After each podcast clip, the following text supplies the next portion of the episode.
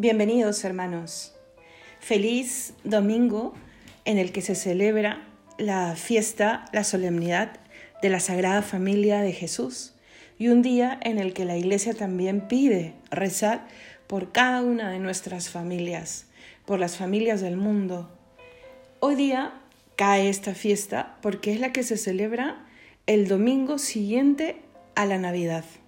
Y justamente es hoy, que además será el día de Nochevieja, que además es la vigilia del Año Nuevo y que cada año la liturgia, la iglesia en su sabiduría quiere empezar celebrando la maternidad de Santa María, a Santa María, Madre de Dios.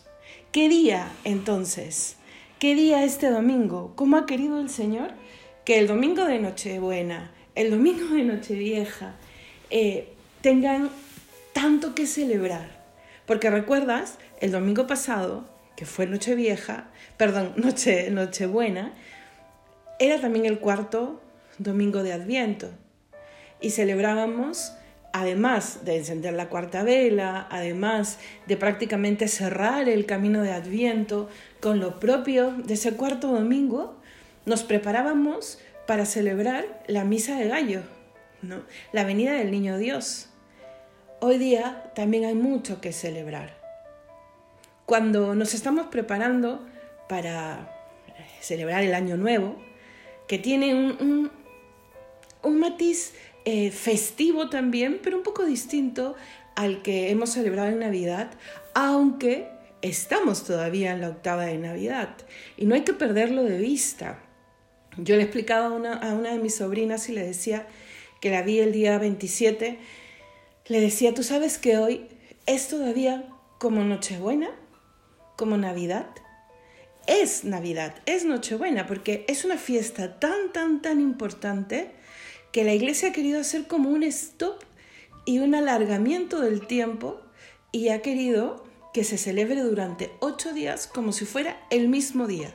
Como que tu cumpleaños se celebra durante ocho días, algo así con el cumpleaños de Jesús. Por eso si tú vas a misa, se va a cantar el Gloria, va a ser una solemnidad. ¿Vale? Entonces estamos en Navidad. Y en el eh, contexto de la Navidad, el Señor nos permite cruzar el umbral del año que empieza, dar gracias por el año que acaba haya sido como haya sido, estamos llegando a cruzar el umbral, una nueva meta alcanzada.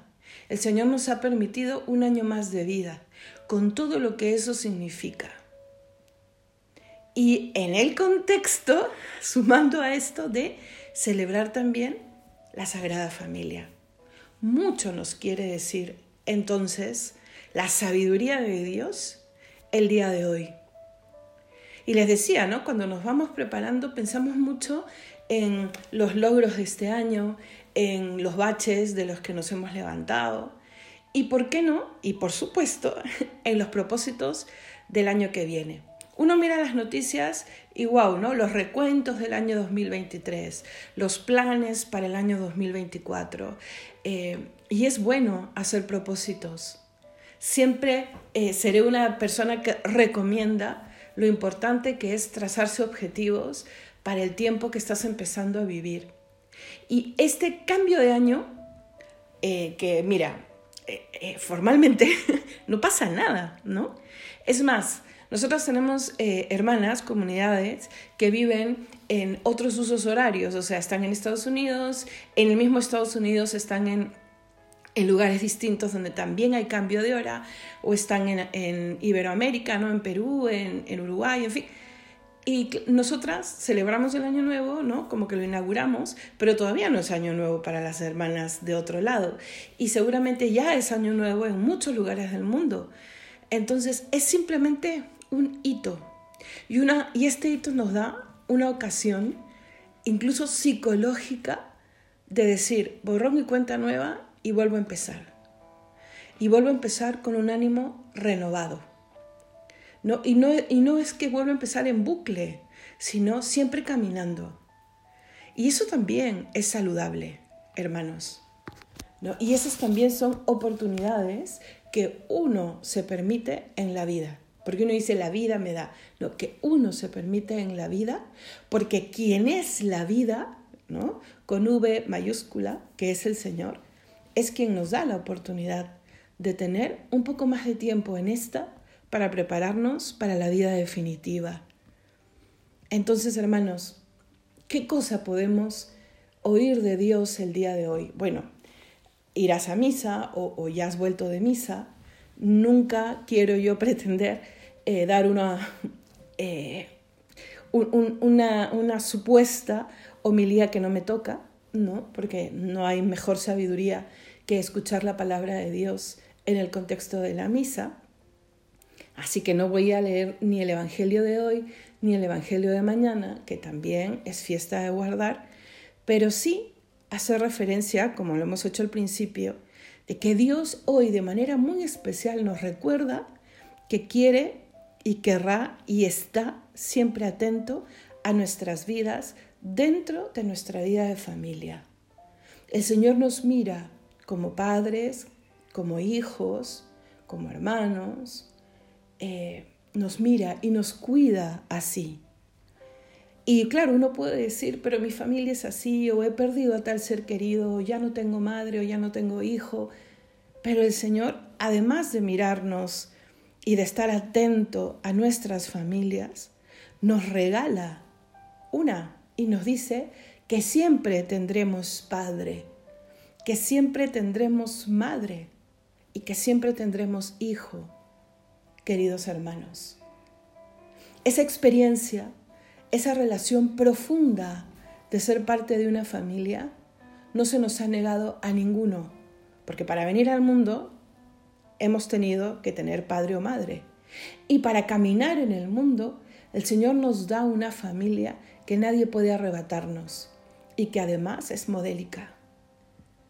Entonces, empecemos dando gracias, porque el Señor hoy, hoy nos dice que ha querido venir en una familia para también donárnosla, para también decir, eres parte de esta familia que es mi familia, eres hijo con el hijo, tienes una madre como ella, como Santa María, Tienes un Padre en el cielo que todo lo puede y que te ama con un amor profundísimo. Tanto amó Dios al mundo, ¿no dice?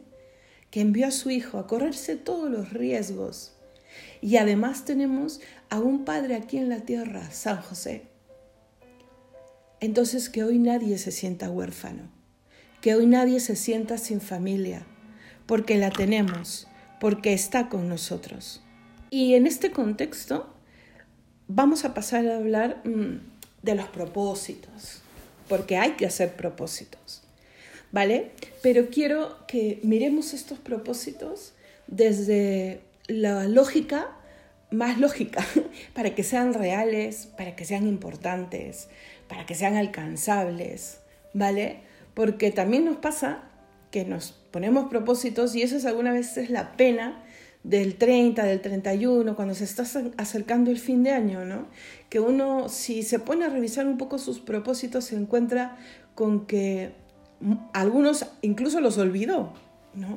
Y otros no, no, no los alcanzó, no supo cómo.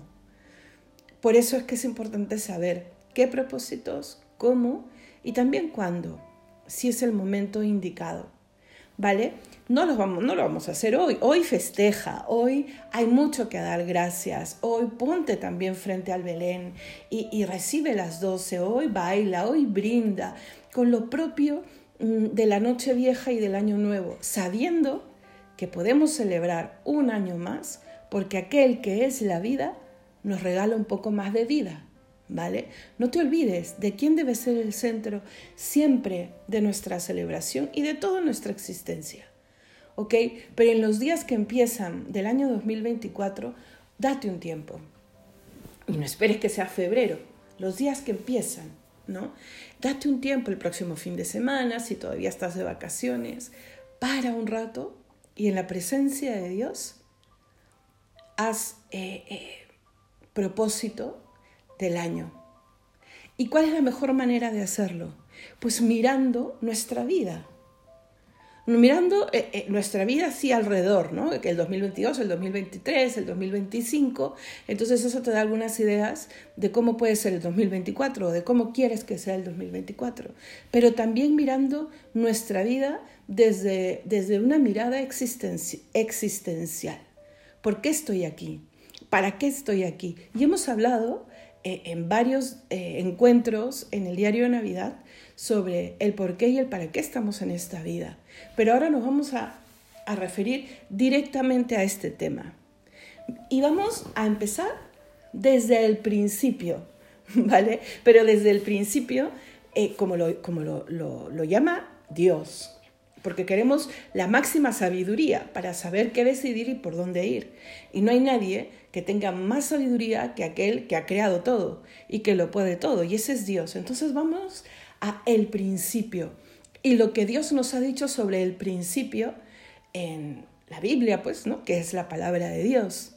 Y a mí me gusta mucho cómo el Papa Juan Pablo II, en estas sus catequesis eh, eh, principalísimas, habla sobre el principio, porque él dice que ahí está la base mm, para entender toda nuestra vida. Y el Señor, en los dos primeros capítulos eh, del Génesis nos dice realmente de dónde venimos, qué quiere de nosotros en esta vida y hacia dónde vamos. En esos dos relatos de la creación, que yo te invito a leer y que muchas veces menospreciamos porque creemos que son cuentitos chinos, ¿no? Que cómo pueden haber creado en siete días, que la serpiente, que, que, que, que Adán y la costilla y Eva. Mira, no es un libro de ciencias. Así que no lo compares con los miles de millones de años que tiene el mundo y que tuvo que pasar para que de una era a otra era y a otra era el hombre llegue a ser lo que es ahora. No es un libro de ciencias, pero es un libro que nos habla quién es el hombre, de dónde viene y hacia dónde va. Y para Dios un día es como mil, como dice el Antiguo Testamento. Entonces, no te rayes con eso. Lo importante es que Dios ha creado todo, porque de la nada nada sale. Y en eso que nosotros podemos entender como antes de que el mundo existiese, o sea, esa nada, ya existía Él. Y Él como familia, Padre, Hijo y Espíritu Santo. Siempre la Trinidad, como un uno y como tres. Obvio y se entiende fácilmente, porque si Dios es amor, tiene que tener a quien amar. O sea, por supuesto que hay un Padre, un Hijo y un Espíritu Santo. Y los tres son un solo Dios, una única naturaleza divina, pero no es el tema de la Trinidad.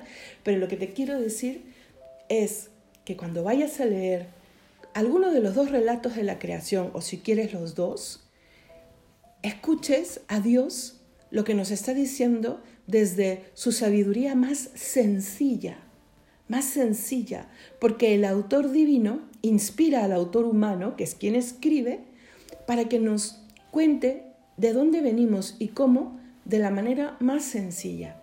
¿Y qué podemos rescatar del relato de la creación? Sí, que Dios ha hecho todo, la luz, separa la luz de las tinieblas, el agua, los animales, y los animales también, primero los, los, los del mar, y luego las aves, y luego los, los mamíferos, en fin, y luego crea al hombre. Y al hombre le dice, ponle nombre a cada animal de la tierra.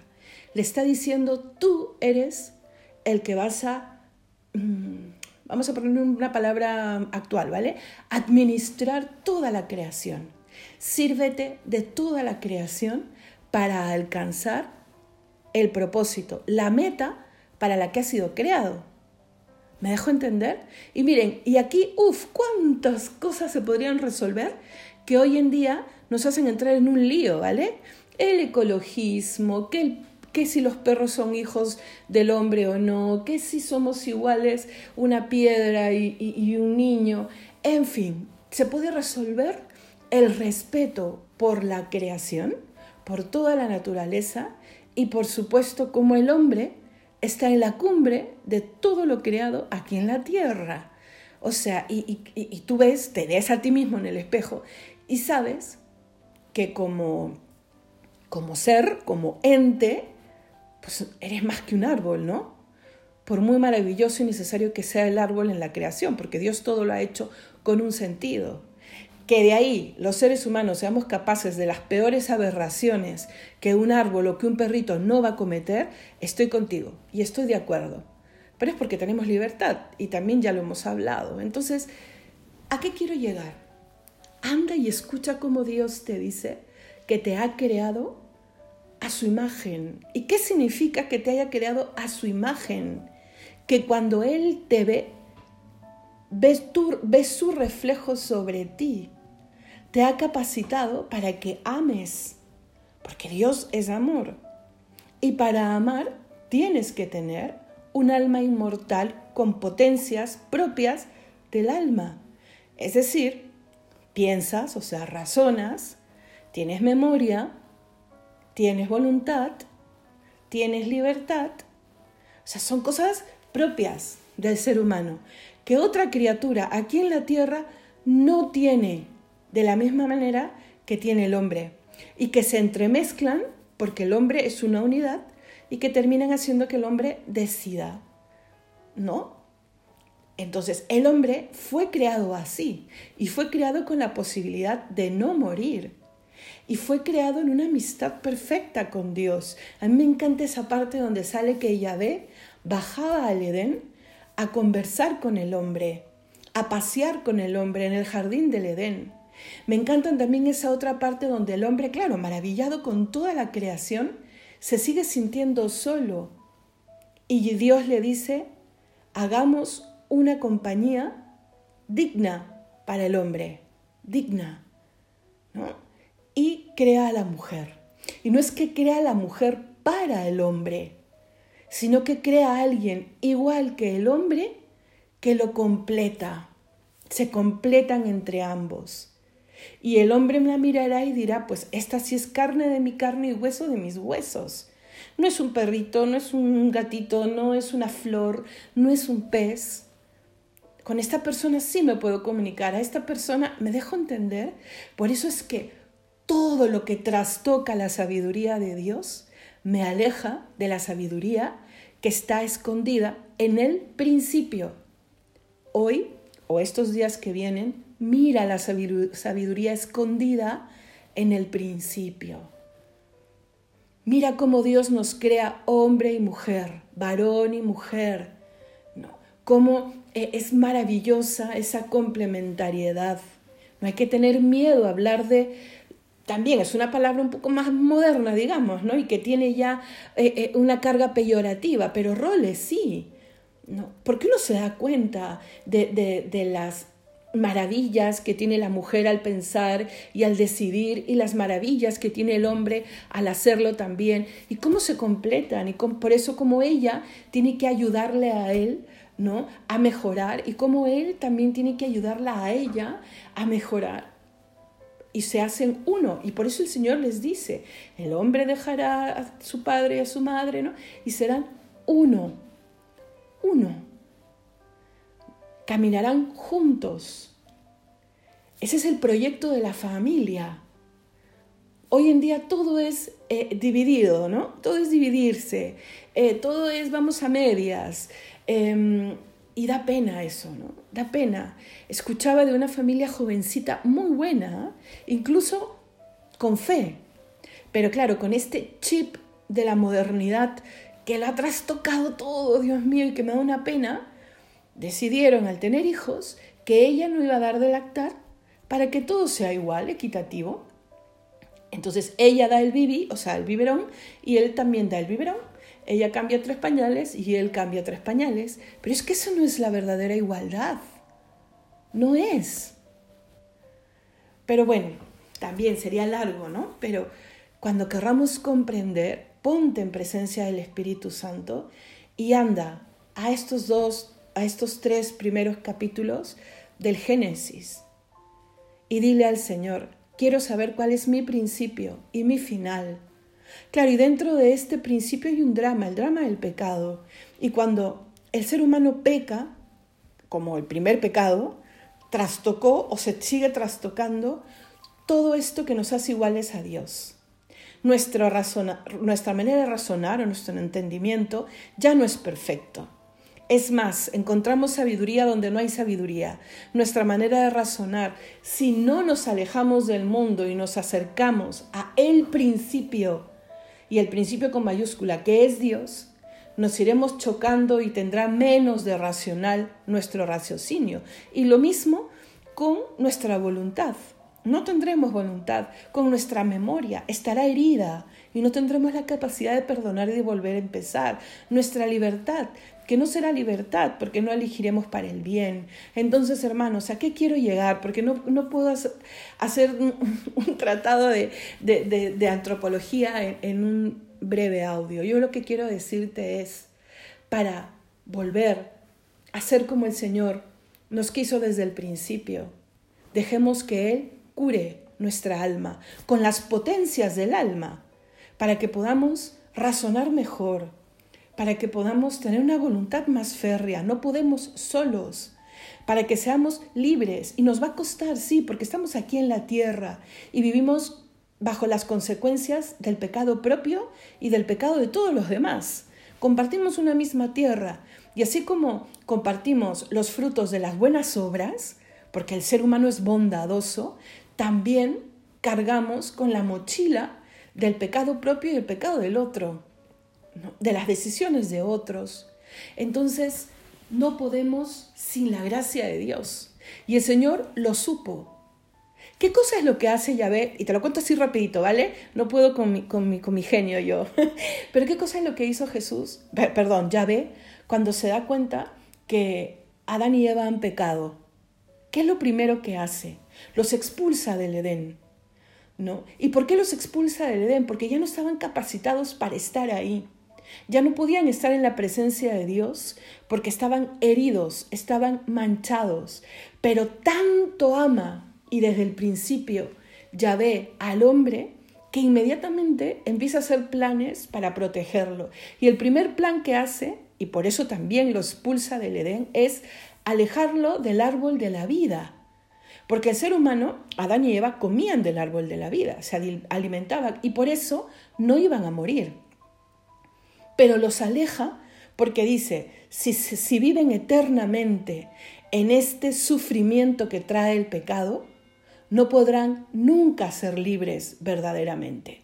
Ustedes imagínense esta vida, la que tenemos actualmente, con las cosas buenas, pero con las tinieblas y los sufrimientos, y que sea eterna. Eso no quiere Dios para nosotros. Y por eso dice, aléjenlo del árbol de la vida. ¿no? Y, es más, que dice ahí, léelo, ¿no? Pone un, ángeles que protejan el lugar. A veces uno dice, qué resentido, Dios nos echó, ¿no? No es que el paraíso era para el hombre, no es el cielo, por si acaso. El Edén no es el cielo, no es el reino de Dios. Dios bajaba acá a la tierra, el Edén, ¿no? Para estar con el hombre.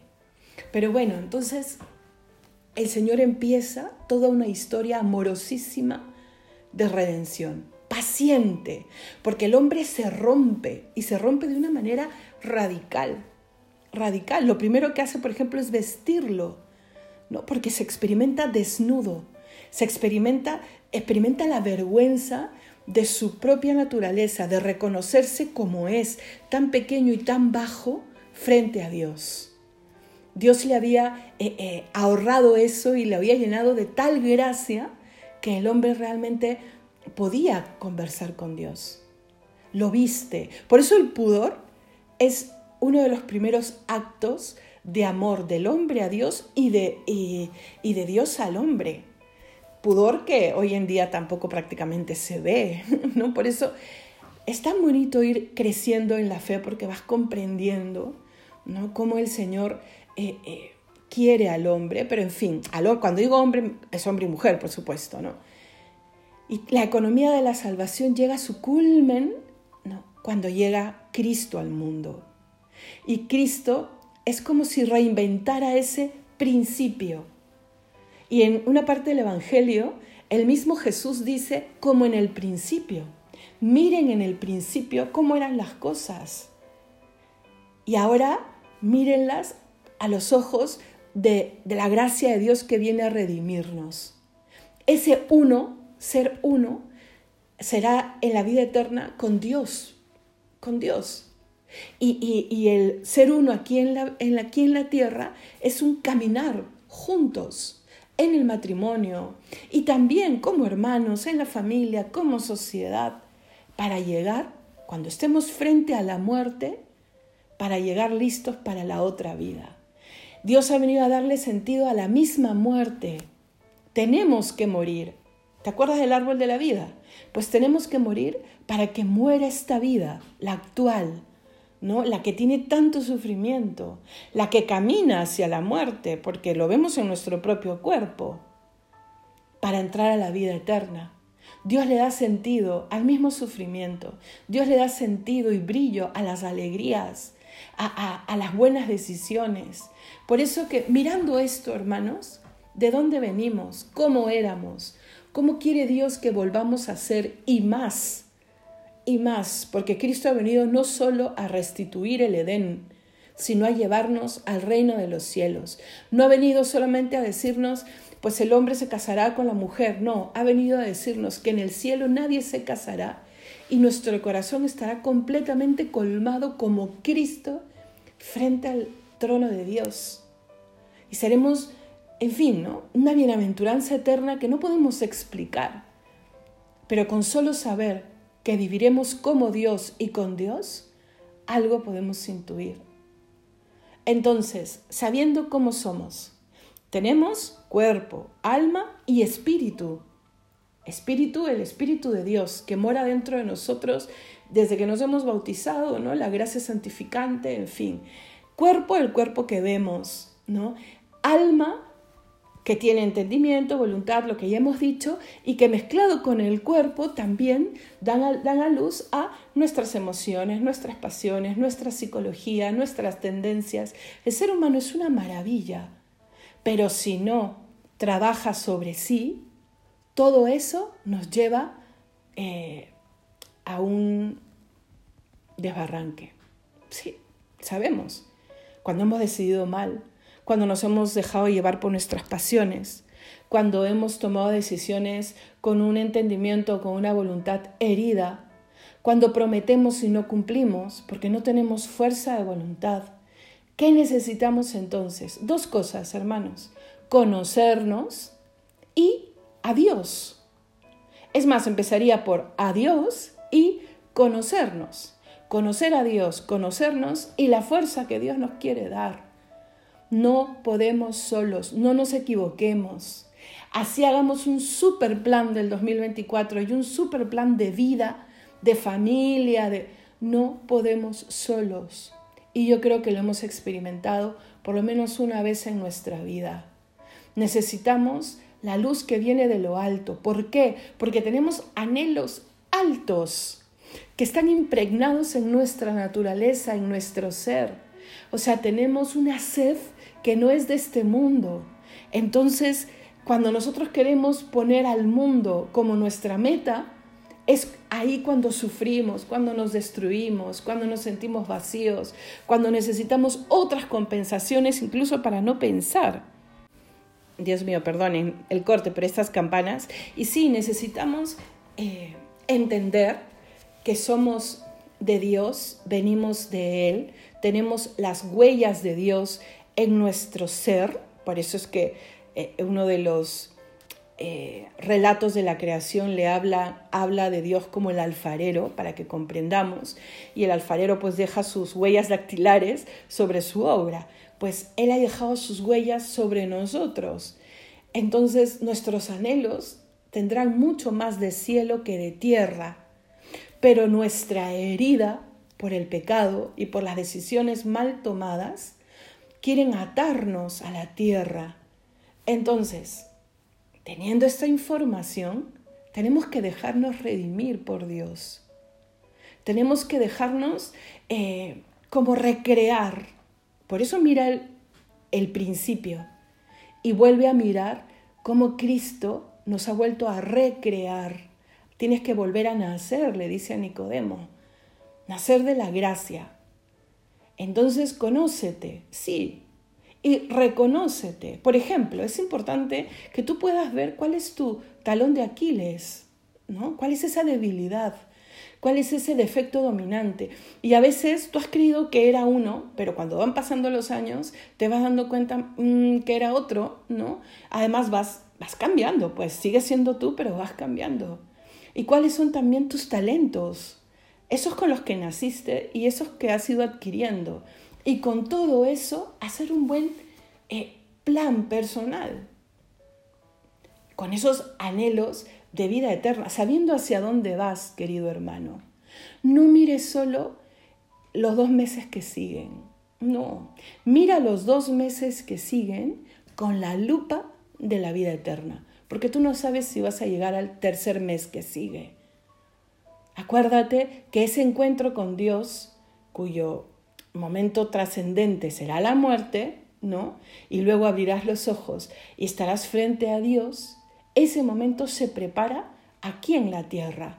Por eso cuando pienses tus propósitos, yo te animo a tener en cuenta, así, sintetizando, que eres imagen de Dios, que eres criatura, sí, vienes de Dios y volverás a Él, sí, ¿no? que el pecado nos ha marcado, nos ha roto y por eso ha trastocado y por eso no somos super, superhombres o supermujeres, no, no somos. Y el verdadero empoderamiento que tanto se habla, ¿no? Viene con el volver a comprender de dónde venimos, a dónde vamos y tener el poder de Dios. Que Dios nos sane, por ejemplo, para amar mejor. Que Dios nos regale su sabiduría para comprender por qué pasan las cosas y poder tomar buenas decisiones. Que Dios nos regale a través del pan de los fuertes, ¿no? Una voluntad férrea. Cuando recemos, cuando comulguemos, cuando hagamos buenas obras, la voluntad crece. Y con esa voluntad puedes alcanzar las metas lógicas de la vida. Si quieres estudiar tal cosa, si quieres ese trabajo de tus sueños, si quieres encontrar a la persona ideal para formar una buena familia, si quieres tener la sabiduría para formar hijos y acompañarlos a lo largo de toda su vida, en fin. O sea, tu plan de vida te tiene a ti y al Señor como protagonistas. Llévalo a que sea parte de tu empresa principal, porque Él te ha creado. Él te conoce más de lo que te conoces tú a ti mismo y conoce mejor a aquellas personas con las que has decidido vivir, a tu esposo, a tu esposa, a tus hijos. Conversa con Dios sobre tus planes, sobre tus seres queridos. Conversa con tus seres queridos a la luz de Dios, con sencillez y con humildad. Pregúntale a tu esposo, a tu esposa al principio del año, ¿qué crees tú, cariño, que debo trabajar yo para ser mejor? Y para eso hay que tener valentía, ¿no? Porque, uff, pero valentía y humildad. Y viceversa también, porque son compañeros de vida. En las empresas se hacen los FODAS, ¿no? los planes operativos, pues tu proyecto principal de vida es la vida eterna a la que vas a llegar sí o sí. Y dependerá de ti y de cómo administras tu relación con Dios, si es eternamente con Dios o eternamente sin Dios. Por eso, no solo te quedes en el pecado, mira la salvación. ¿Dónde está la salvación? ¿Cómo llego a ella? ¿Cuáles son las consecuencias en mí de vivir la gracia de Dios? Porque Dios me transforma, porque Dios me regala sus dones, porque Dios infunde sus virtudes. Y esas son realidades, realidades. Te lo digo yo que lo he visto en tantísimas personas, que lucho todos los días. Por, por, tener menos vicios y, y más virtudes, con caídas y con tropezones, sí, pero el Señor está ahí, haciendo su obra contigo, porque es tu vida y Él está en ella, ¿vale? Entonces, Dios quiere venir a hacer una evaluación en este finales de año y en esos inicios del siguiente año. Él también viene a evaluar a su criatura, a esa criatura que tanto ama. Y aprobaremos. ¿Qué le vamos a decir? Dile, Señor, sí, tal vez debía ser mejor tal y tal y tal cosa. Debí reaccionar mejor ante tal o tal acontecimiento. Pero también tú sabes qué llevo en el corazón, qué deseo, que, cuánto me he esforzado en tal o cual otra cosa. Dale gracias por las oportunidades que te ha dado y por tantos buenos momentos. 365 días vividos con Dios, siendo consciente o no, por supuesto que tiene que haber dado fruto en tu vida. Así que tampoco te eches palos y palos y palos y digas, no, no es una desgracia, es una desgracia, no. Eso tampoco está bien. Es falsa, puedes caer en una falsa humildad.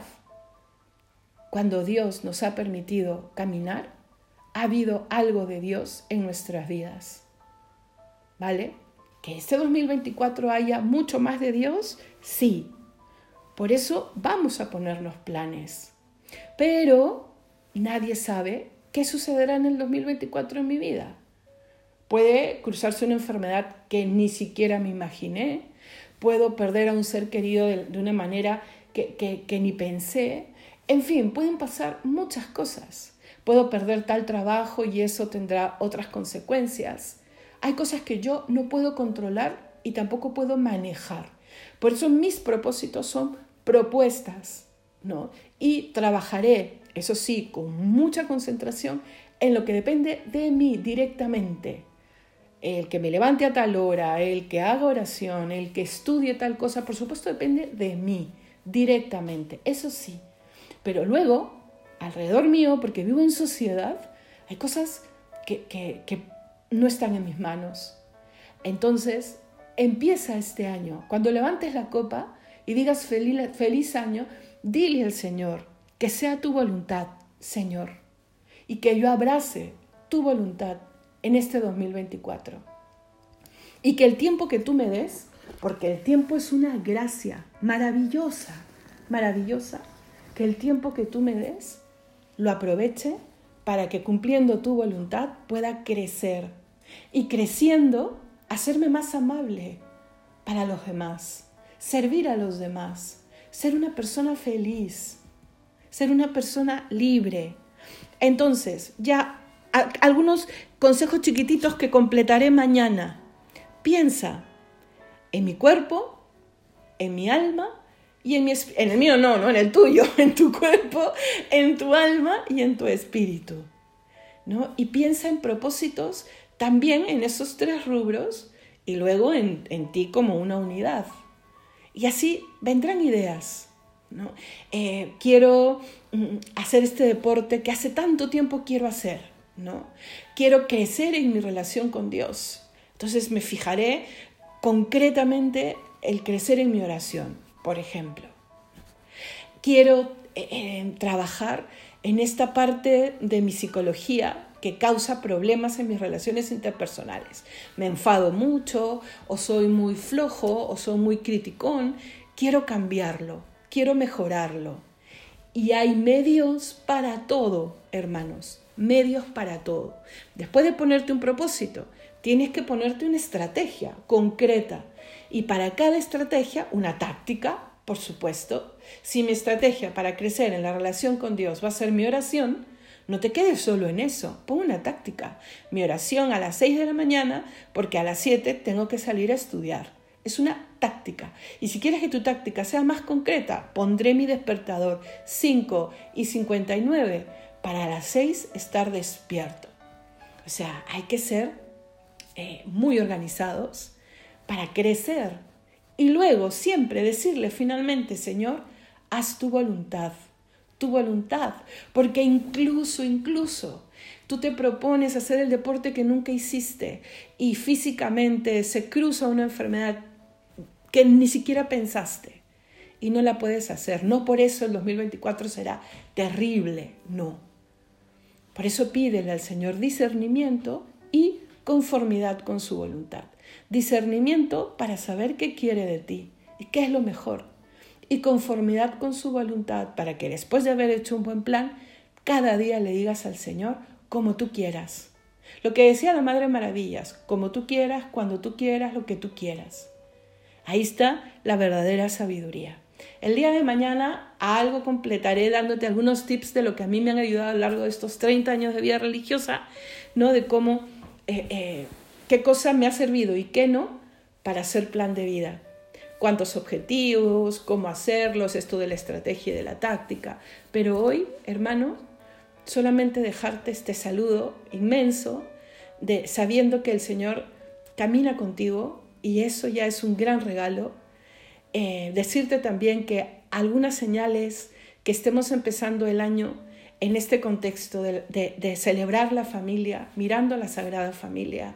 Así que piensa mucho en la tuya, en la tuya directa y en esta otra que el Señor te ha regalado como hijo adoptivo que eres del cielo. Y por último, que no estás solo. Rezamos unos por otros, ¿vale? Feliz año, feliz 2024 y demos gracias a Dios por este 2023 que se va y que ha dejado en nuestros corazones y en nuestra vida experiencias de vida. Y eso es un montón. Que Dios te bendiga.